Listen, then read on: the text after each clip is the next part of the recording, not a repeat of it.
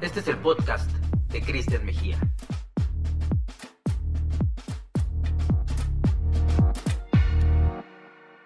Oigan, muchas gracias. Hoy estamos con Fernando Famanía. A ver, cuéntame, porque ahora Ifato ya es todo un grupo, ya no solamente es Ifato como tal, sino que ya tienen como varias empresas. He estado viendo algo ahí de Kung Fu Clan. ¿En qué rol estás ahorita? Sí, fíjate, eh, en enero del 2020 decidimos ya crear el grupo formalmente. El grupo se llama IFAN Company y lo conforman varias agencias o varias empresas, no todas son agencias. La agencia con la que empezamos es IFATO, obviamente está dentro del grupo. Yo sigo siendo socio de, IFATO y soy socio de todas las agencias que integran el grupo. Mi rol hoy es el, yo soy CEO de IFAN Company. IFAN Company tiene varias agencias, tiene IFATO, IFATO Digital, Kung Fu Clan, Over y Virtual Events. Y hay algunas propiedades, hay algunas propiedades que son bastante fuertes. Por ejemplo, eh, MEL, que es la Mexican eSports League, que es relacionada con el tema de gaming, pertenece a Kung Fu Clan. Y también relanzamos otra propiedad muy fuerte hace eh, una semana, se llama Molde Creativo. Eh, Molde Creativo es una propiedad también de Kung Fu Clan. Y esta propiedad ayuda a que las empresas, los empresarios y las marcas tengan diseño y creatividad buena, bonita y barata. Para muchas empresas pequeñas, pues el tema de marketing les da miedo o no lo hacen, pues porque son, normalmente las agencias cobran muy caro. Entonces, esta, e, este movimiento que se llama Molde Creativo agrupa creativos y diseñadores de de nuestro grupo y diseñadores que están en otros países, los agrupamos y ofrecemos ese servicio bajo demanda hacia los, hacia los solicitantes. Esto está muy interesante. Entonces ahorita pues andamos haciendo iniciativas para, para IFAN Company y para el resto de las, de las compañías que integran el grupo. Justo antes de entrar a la entrevista te platicaba lo importante que es dialogar sobre estos temas porque claramente todos los que nos dedicamos de manera directa o indirecta con la industria del entretenimiento, llámese publicidad, conciertos, teatro, shows, etc. En esta época en específico estamos viviendo algo que no habíamos pasado en los últimos años. O sea, yo creo que igual con la influenza hace algunos años pasó un poco, pero nunca a este nivel. No, yo nunca, nunca a nivel no se compara con lo que vivimos hace unos años no se compara y no se va a comparar porque esto no ha acabado. Estamos por regresar y una vez que regresemos, muchos hablan de la normalidad y yo no vamos a regresar a una normalidad, vamos a regresar a un nuevo estilo de vida totalmente distinto al que teníamos antes y nosotros que nos dedicamos a esto, pues tenemos que ver de qué forma ofrecemos soluciones distintas a las marcas y a los clientes para los que estamos trabajando, ¿no? Entonces, sí, sí, sí, sí, sí cambió totalmente. ¿eh? Oye, también muchas marcas habían tenido cierto miedo al cambio a lo digital, ¿no? O sea, había todavía muchas marcas ancladas a la publicidad tradicional, pero hoy al parecer el camino es sumarse a una fuerte estrategia digital. Nosotros, el mundo nos adelantó 10 años con esta pandemia en temas digitales y había mucho miedo y mucho temor a muchísimas cosas. Y lo podemos ver con, un ejemplo, con los abuelos. Los abuelos no sabían, muchos abuelos no usaban videoconferencias y lo están conociendo hoy en día. Muchos consumidores no compraban online como compran hoy en día. Muchos de nosotros no hacíamos fiestas o reuniones virtuales como la que estamos teniendo tú y yo. No es una, no es una fiesta, pero sí es una reunión algo que, muchos, muchas veces les decíamos al cliente, oye, ¿para qué me desplazo y me voy a tardar dos horas en el desplazamiento para que veamos una propuesta cuando lo podemos hacer con una, con una videoconferencia? Entonces teníamos, yo creo que muchísimos temores y esto nos ayudó a romper esos paradigmas que había y nos ayudó a, quitarnos esos, esos tabús y realmente interactuar con la tecnología. Los eventos definitivamente van, de hoy en día van a ser tecnológicos y yo hablo de una manera que va a haber un híbrido. Vamos a tener un híbrido entre un evento físico, que lo van a vivir o lo van a tener algunas personas, y, y el, y el 20, el 80% no van a estar de manera física, sino van a estar de manera remota. Yo creo que es como vamos a ver ya estos eventos y estos encuentros en lo que resta del año y, y, es algo que llegó para quedarse. Va a continuar. No quiere decir que ya no va a haber concentraciones masivas, sí va a haber. Hace unos días se confirmó el evento de la Fórmula 1 en nuestro país, sí va a haber, pero y algunos otros eh, eventos masivos. Nosotros tenemos en el grupo, hacemos un evento que llevamos más de 12 años haciéndolo y es referencia en México y en América Latina. Y por primera vez lo vamos a hacer híbrido. Yo creo que el 90% van a estar remotamente y el 10% físicamente. Y si no hubiera sucedido esta, esta pandemia, pues realmente seguiríamos con lo mismo y con lo mismo. Entonces, yo creo que es una etapa totalmente de oportunidades, es una etapa para que nos quitemos eh, esos tabús y realmente empecemos a, a, interactuar de una manera distinta. ¿Cómo afrontar la adversidad? También digamos que hemos encontrado oportunidades, pero mientras eso pasa también hay un punto gris en donde también hay una resistencia porque pues todas estas compañías que, que prestan servicio a diferentes audiencias, pues las nóminas siguen corriendo, los gastos operativos, los clientes han aplazado sus eventos o inclusive los han cancelado y esto, todo esto nos lleva a una incertidumbre bastante fuerte para todos. ¿Ustedes cómo lo han vivido? Tienes toda la razón. Y, algo importante es, sigue, sigue esto. Yo creo que trabajamos más de lo que trabajábamos antes, pero hay un problema. Generamos ni la mitad de lo que generábamos antes. Todos tenemos muchísima proactividad, queremos hacer muchas cosas, pero como tú dices, las nóminas siguen corriendo, las rentas siguen corriendo, varios gastos, y el problema va a venir en un par de meses, cuando esa burbuja o esa olla express va a explotar.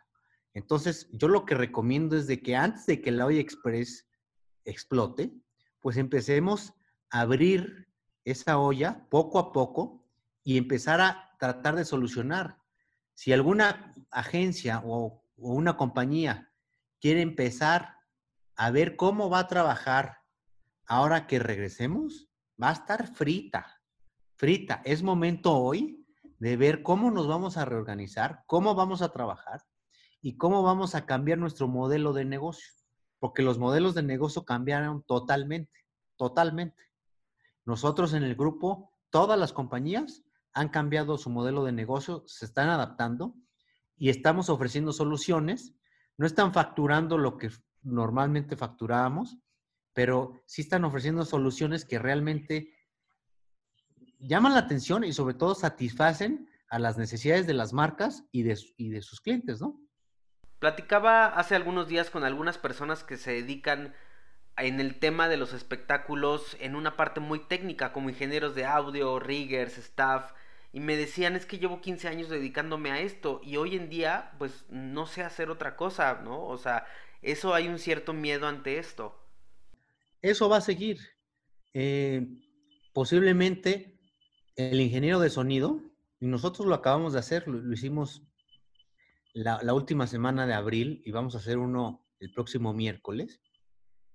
Hicimos el evento en un foro y llevamos un ingeniero de sonido y llevamos un, ingeniero de cámaras, eh, un jefe de cabina, y, el evento se está transmitiendo aquí, pero se está viendo en todo el mundo. Yo estoy proponiendo hoy un evento, un lanzamiento que en, en primera instancia era para seis ciudades, lo vamos a hacer en una y ya no lo voy a transmitir en seis, lo voy a transmitir a nivel nacional y a nivel internacional. Entonces, el rigger tiene que ir, el ingeniero de sonido tiene que ir, el iluminación tiene que ir, eh, el, talento musical tiene que ir y lo vamos a ver a nivel nacional. Entonces, no, sí, eso está parado pero algunas compañías ya lo estamos reactivando y está funcionando bien y las marcas lo están entendiendo. Y como tú mencionabas hace un rato, tienen miedo, no saben cómo funciona, pero cuando le dan clic y lo empiezan a vivir y a transmitir, dicen, wow, funciona y está de pelos, porque tengo, puedo tener una comunicación y un acercamiento uno a uno y puedo interactuar de una forma distinta, tal vez más personal, no lo puedo tocar, pero sí puedo tener una conversación que normalmente no teníamos. Entonces, hay lo bueno y lo malo. Entonces, sí, sí, sí, yo estoy convencido de que vamos a, o ya empezamos con este tema de híbridos, no 100% virtual. Hace rato estaba probando una plataforma para una marca de carros donde te muestran el, el, mismo en vivo desde un foro y una persona te atiende de manera presencial. Hoy en día, pues estas marcas que tendrán que irse hacia esa forma de conectar con la audiencia, pues es fundamental para ellos, pero también no es sencillo porque estamos hablando de grandes marcas, pero también hay un nivel de empresas que no pueden darse ese lujo por temas principalmente presupuestales y, ese punto medio de, de, estas marcas pues también la tienen súper complicada. Sí, hay un, hay un buen reto, un, una muy buena oportunidad y se puede hacer. No, no todo es costoso, hay plataformas que ya existen y muchísimas marcas la están utilizando, se cuelgan de la plataforma. Entonces, lo, importante es ver qué necesita tu marca y, y qué presupuesto tienes y hay soluciones para todas las medidas. No, es para las, grandes empresas que hacen marketing eh, las, que van a, las que van a poder hacer esto. Yo creo que todos lo pueden hacer. Nada más hay que ver de una manera muy clara cuáles son esas necesidades que, que, que tienen las marcas. ¿no? ¿Cuál es tu pronóstico en términos del futuro en la publicidad? Sabemos que se viene algo muy complejo, pero tú estando involucrado en la publicidad desde hace tantos años, ¿cómo ves lo que viene? Está, cambi está cambiando muchísimo. Hoy en día el rol del, del, consumidor cambió dramáticamente, la forma de interactuar, la forma de comprar, la forma de opinar. Y la gran mayoría eh, cambiaron esos aspectos y por otro lado sus temas personales yo creo que hoy en día vemos a la gente mucho más agradecida y mucho más, más pensativa y, y marcas o cosas que anteriormente compraba, yo estoy seguro que ya no las va a comprar porque uh -huh. se está dando cuenta que no le hacían falta y cosas que no les daba la importancia, les va a empezar a dar la importancia. Lo que yo recomiendo, lo que yo pronostico, es que las marcas, junto con las agencias, van a tener que hacer un análisis y escuchar a su consumidor. Porque ese consumidor que tenían en marzo, ahora en junio, es otro. Ya cambió. Uh -huh. Es el mismo. Es Fernando Famanía. Sigo siendo el mismo, en nombre. Pero mi estilo y mis, mis intereses ya cambiaron.